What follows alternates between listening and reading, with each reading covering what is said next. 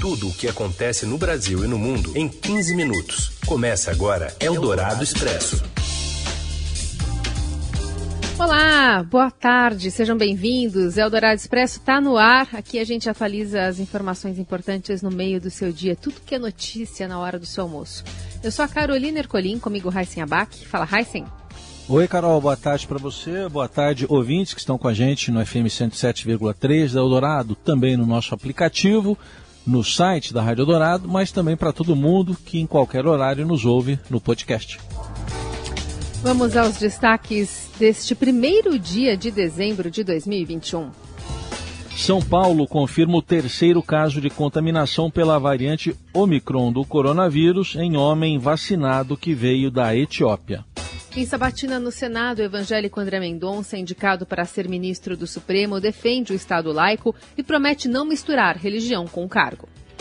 E ainda o cancelamento do Réveillon em várias capitais brasileiras e o julgamento de quatro réus do incêndio da Boate Kiss, quase nove anos após a tragédia que deixou 242 mortos. Eldorado Expresso. Tudo o que acontece no Brasil e no mundo em 15 minutos. Indicado a uma vaga no Supremo Tribunal Federal por Jair Bolsonaro como um ministro terrivelmente evangélico, o ex-ministro da Justiça André Mendonça tentou se desvincular do caráter religioso da nomeação. Em sabatina na Comissão de Constituição e Justiça do Senado, ele procurou afastar a imagem de que agiria de forma parcial nos julgamentos. Ainda que eu seja genuinamente evangélico, entendo não haver espaço para manifestação pública religiosa durante as sessões do Supremo Tribunal Federal. Nesse contexto, também conseguindo que a Constituição é e deve ser o fundamento para qualquer decisão por parte de um ministro do Supremo. Como tenho dito quanto a mim mesmo, na vida a Bíblia, no Supremo a Constituição. No pronunciamento inicial, André Mendonça também pregou respeito aos demais poderes, desde que as leis sejam cumpridas. Afirmo meu compromisso em respeitar as decisões e as ações, tanto do Poder Legislativo como do Poder Executivo, sempre que adotadas no exercício regular das suas atribuições e conformes à Constituição. Mendonça ainda prometeu um tratamento imparcial e sem discriminações caso seja confirmado como ministro do STF. Caso Vossas Excelências me concedam essa honra, darei tratamento igualitário e imparcial a todas as partes, seja Estado ou particular, acusação ou acusado, governo ou oposição, ricos ou pobres, homens ou mulheres, assim como pessoas de qualquer orientação sexual. Depois da sabatina e da votação na CCJ, o nome de André Mendonça será levado ao plenário do Senado, onde precisará de pelo menos 41 votos para ocupar uma vaga no Supremo. Eldorado Expresso.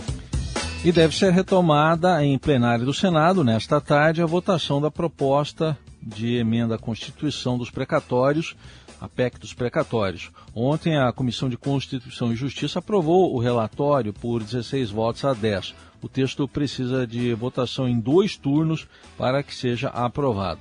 O governo ainda negocia mudanças para garantir um placar com margem que assegure o quórum necessário para aprovar o texto, ou seja, 49 votos favoráveis nos dois turnos.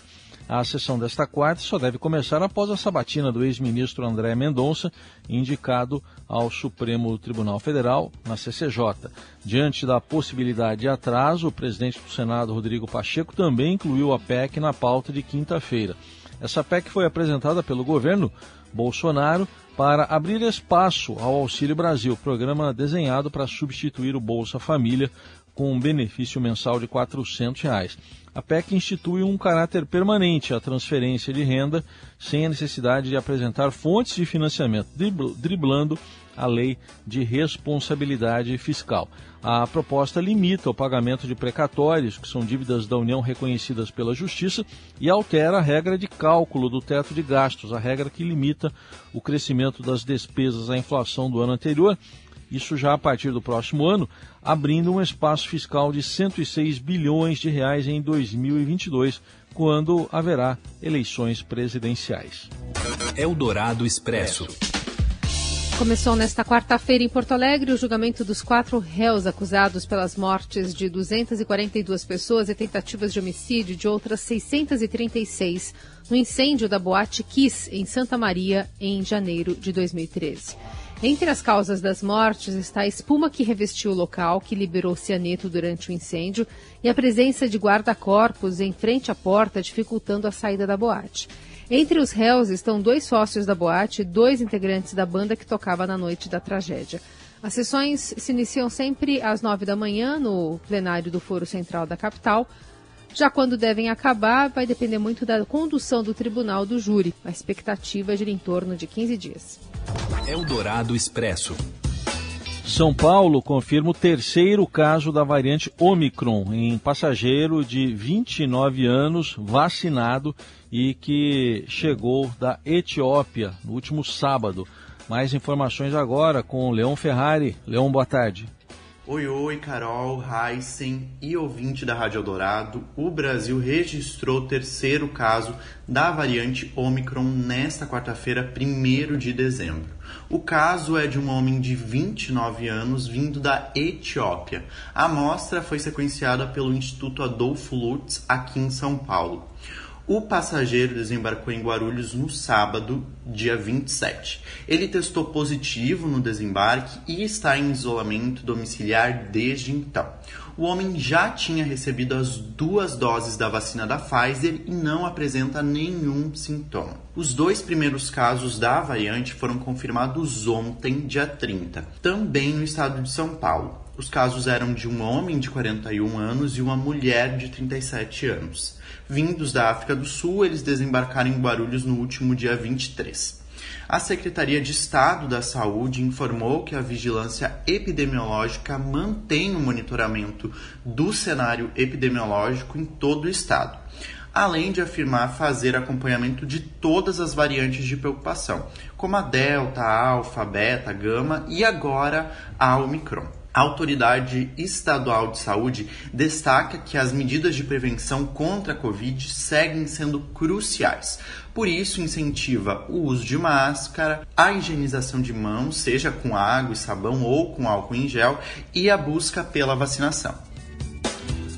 E conforme ouvimos aí no boletim do Leon, o homem vindo da Etiópia já havia recebido as duas doses da vacina da Pfizer. Já o casal que chegou ao Brasil e foi diagnosticado com a nova, uh, com a nova cepa recebeu a dose única da vacina da Janssen na África do Sul. Eles estão em isolamento, passam bem, apresentam sintomas leves e são monitorados pela Prefeitura de São Paulo.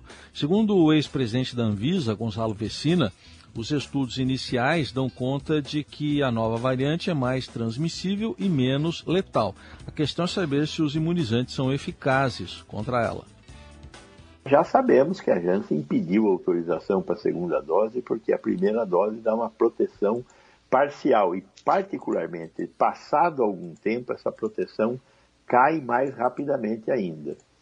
Então, temos que esperar a análise das das grandes farmacêuticas aí que são responsáveis pelas vacinas que nós estamos utilizando, para saber exatamente o que está acontecendo com a, a, a, variante da, da Omicron. Após a confirmação da Omicron na Holanda, antes do alerta de casos no continente africano, o sanitarista afirma que estudos ainda podem concluir que pode ser o Reino Unido e não a África a origem da nova mutação.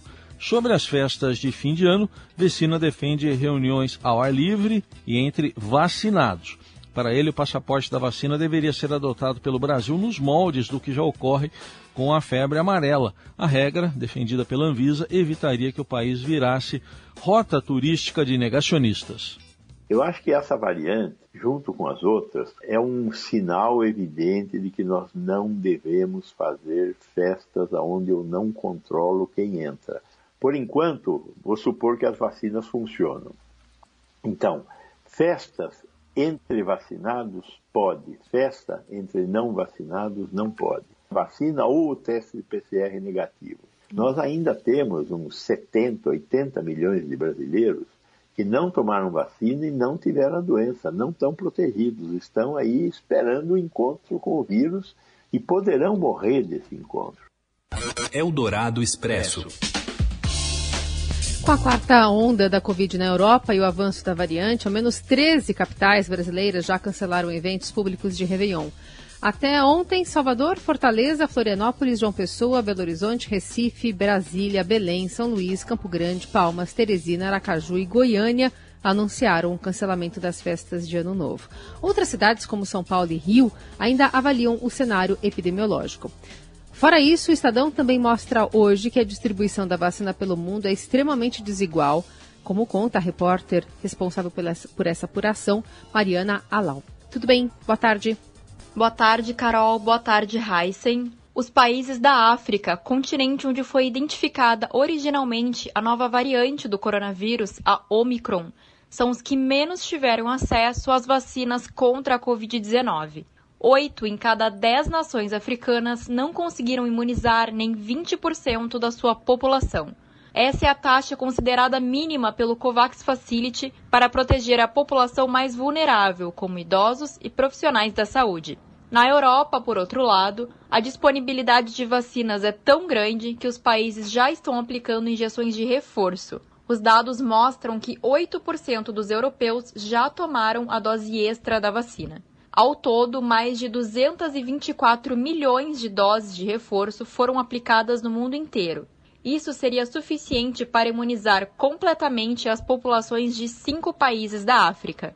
O infectologista Júlio Croda, pesquisador da Fiocruz e professor da Universidade Federal do Mato Grosso do Sul, afirma que se o objetivo do mundo for acabar com a pandemia e salvar vidas, a prioridade é garantir que todos os países consigam aplicar a primeira e a segunda dose em toda a sua população vacinável. Só depois disso devemos pensar em terceira dose. Segundo o especialista, vacinar com equidade é importante para evitar as mutações do coronavírus.